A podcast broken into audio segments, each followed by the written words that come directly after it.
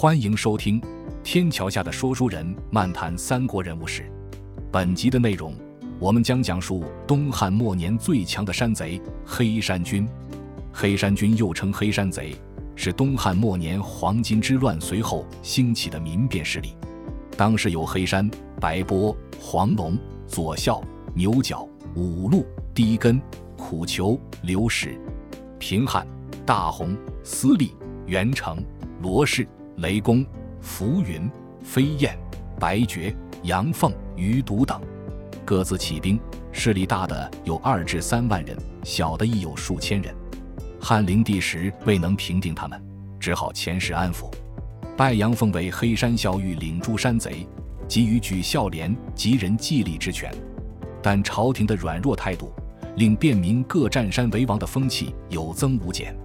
黑山贼的诸阵营，综合《三国志·张燕传》，分别引《九州春秋》《典略》《汉纪》以及《后汉书·朱俊传》记载，黑山诸阵营活跃于常山、真定、柏林、赵郡、中山、上党、河内等地。诸山谷相连，众至百万人，并由黑山张燕统领诸山贼阵营。以《九州春秋》为主要资料，再按其他记载做补充，共整合出二十四个阵营：黑山、白波、黄龙、左校、大贤、牛角、白旗、五路、低根、苦求、刘石、平汉、大红、司隶、袁成、罗氏、雷公、浮云、飞燕。白绝、杨凤、余毒、白绕、齐固，黑山将领分别有：张牛角，柏林人，聚众起事，自号江兵从事，与楚燕就是后来的张燕和燕推牛角为帅，一起攻打颍陶。牛角为非时所中，被创且死。临终时令众奉燕，告曰：“必以燕为帅。”张燕，常山真定人。黄巾起，燕和惧少年为群盗，在山泽间转攻，还真定，众万余人。主帅张牛角死，楚燕尊从牛角一命统领部众，众此改姓张。张燕剽悍节速过人，故军中号曰飞燕。其后人众秦广、常山、赵郡、中山、上党、河内诸山谷皆相通，众至百万，号曰黑山。孙清、王当。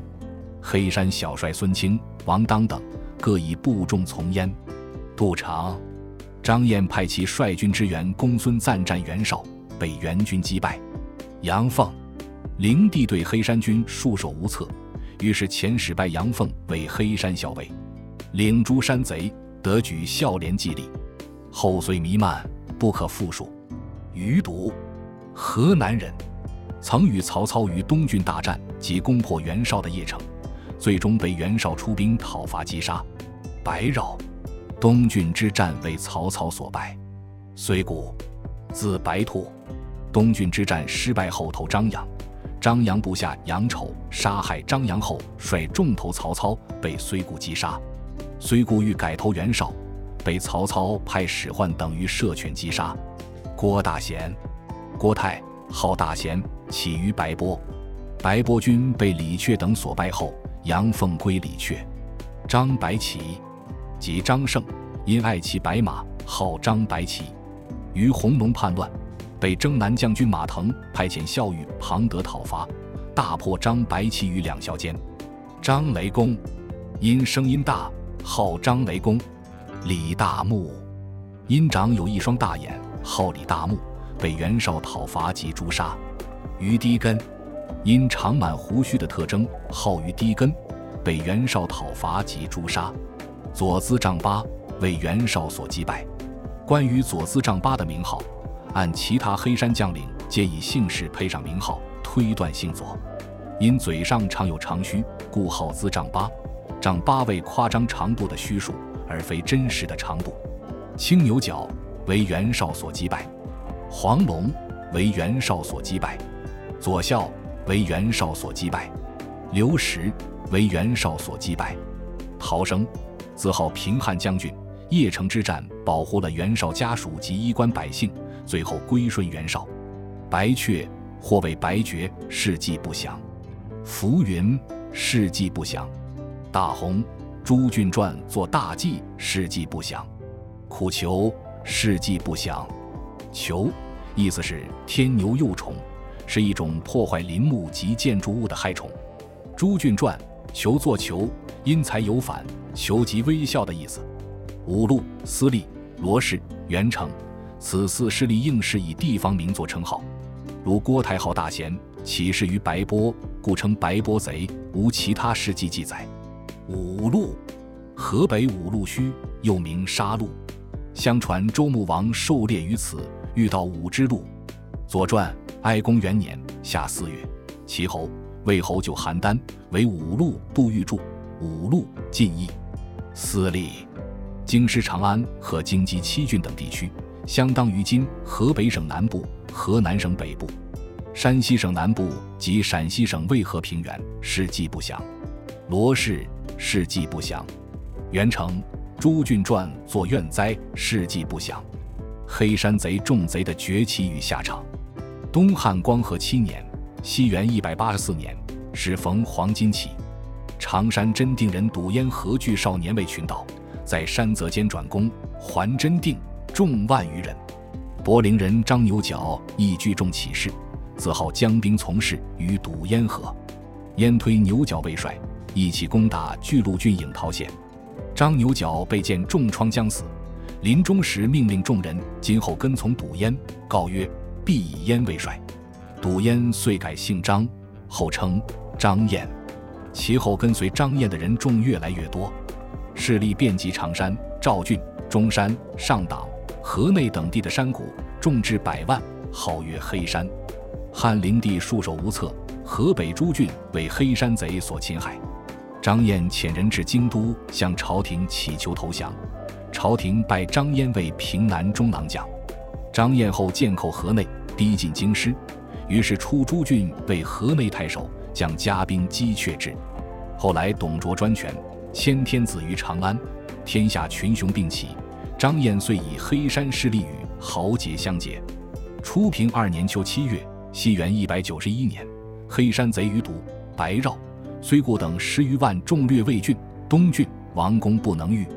曹操引兵入东郡，击白绕于濮阳，破之。初平二年冬，袁绍与公孙瓒争冀州，爆发界桥之战。张燕遣将杜长等助公孙瓒，与袁绍战，魏绍所败，人众稍散。袁绍因表曹操为东郡太守，至东武阳。初平三年春，西元一百九十二年。曹操军顿丘、独等攻东武阳，曹操乃引兵西入山，攻独等本屯。独闻之，弃武阳还。曹操要击虽固，又击匈奴渔夫罗于内黄，皆大破之。初平四年三月，西元一百九十三年，魏郡兵反，与黑山贼余毒等数万人共赴邺城，杀袁绍郡守历城。袁黑山贼逃生，自号平汉将军。因不忍邺城中的百姓受到伤害，于是毒反诸贼，将部众于西城入，闭府门，举车众，在袁绍家及朱衣官在州内者，身自汉卫，送到赤丘。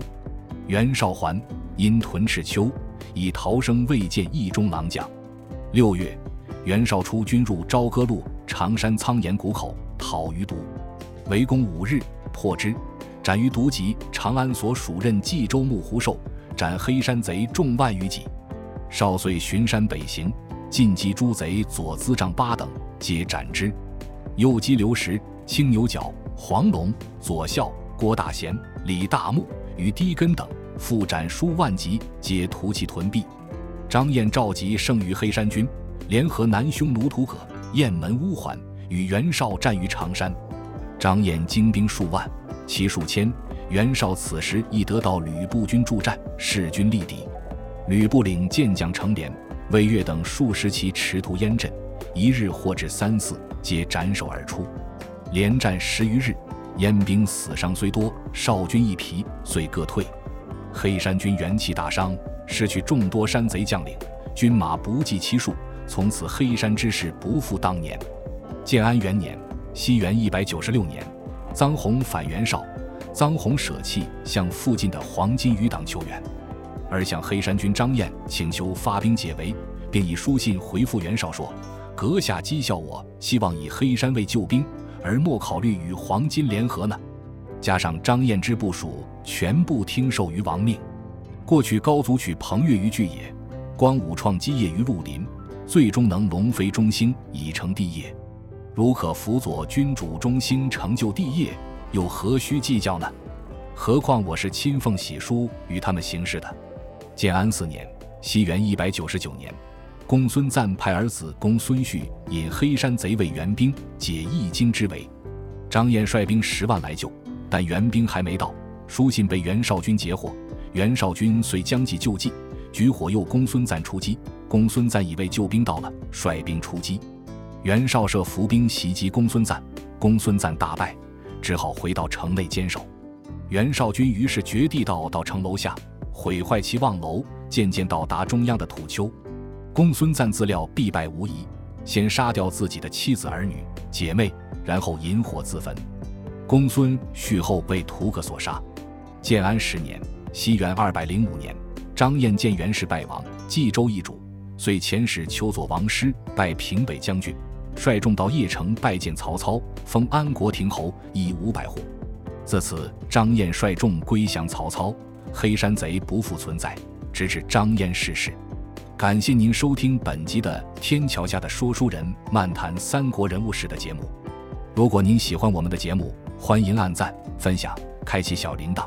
我们下集再见。